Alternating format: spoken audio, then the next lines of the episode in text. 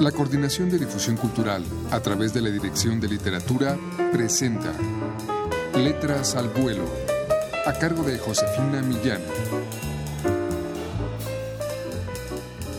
Amigos, muy buenas tardes. Dentro de la colección Voz Viva de América Latina, vamos a escuchar un fragmento de la novela de Santiago Gamboa, El síndrome de Ulises, en su propia voz.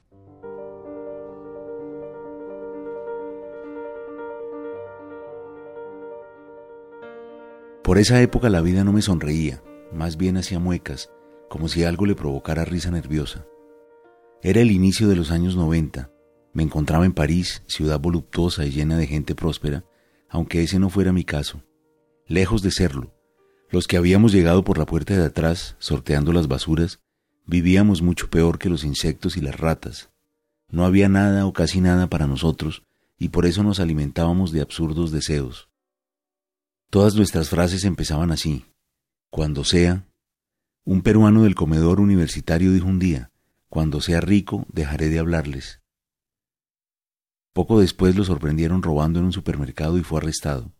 Había hecho todo bien, pero al llegar a la caja la empleada lo miró y pegó un grito de horror, podría calificarlo de cinematográfico, pues del pelo le escurrían densas gotas rojas. Se había escondido dos bandejas de filetes debajo de la capucha de su impermeable pero dejó pasar mucho tiempo y la sangre atravesó el plástico. A partir de ese día cambió su frase, cuando sea rico nadaré en sangre fresca. Luego supe que lo habían recluido en un psiquiátrico y jamás lo volví a ver. En mis bolsillos había poco que buscar, nada tintineaba, y por eso debía alquilar un cuarto de nueve metros cuadrados, sin vista a la calle, en los altos de un edificio de la Rue du Lud, circunscripción de Neuilly-sur-Seine un barrio lleno de familias ricas y judías, automóviles elegantes, tiendas caras. Por cierto que cuando uno es pobre es muy malo rodearse de gente rica. No lo recomiendo. No trae buena suerte y genera un sabor amargo en la boca. Nada bueno para la salud. Cuando uno es pobre es mejor estar rodeado de pobres, créanme. Pero ese no era mi único problema, pues Victoria, el gran amor de mi vida, había dejado de serlo. Yo el suyo, en realidad y por eso mi estómago sufría permanentes contracciones. Esto unido a la poca y mala comida, carne con arvejas en lata a seis francos y esas cosas, generó una gastritis que acabó por despertar mi antigua úlcera. Mucho dolor físico que hacía olvidar el otro, el que podríamos llamar espiritual o del alma. En suma, dolor por todas partes. Los días eran un hueso duro de tragar, algo de muy mal sabor, así que por las mañanas debía encontrar buenos motivos para salir al frío de la calle pues el invierno del año 90 fue uno de los más duros. Dolor, frío y desamor. El cóctel perfecto para no sobrevivir. Pero mis caminos estaban cerrados, ya que no iba a regresar a Bogotá. No por nada en especial o por nada muy original, pero así lo había decidido. Esa ciudad era un excelente refugio, pero entre medias estaba mi vida. ¿Qué hacer con ella? Alguien tenía que vivirla, o al menos intentarlo, así que debía continuar y continuar solo, todo lo lejos que fuera posible.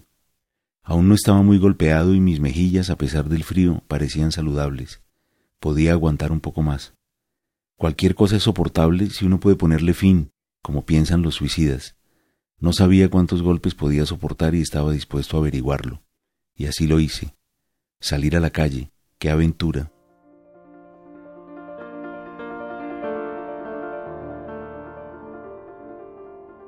De El síndrome de Ulises del colombiano Santiago Gamboa, escuchamos un fragmento de Historia de Fantasmas.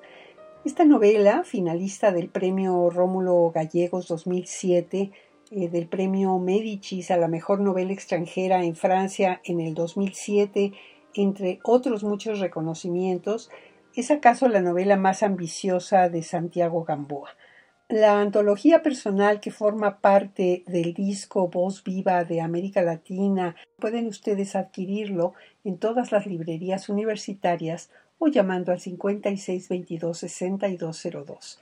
Muchas gracias por su atención.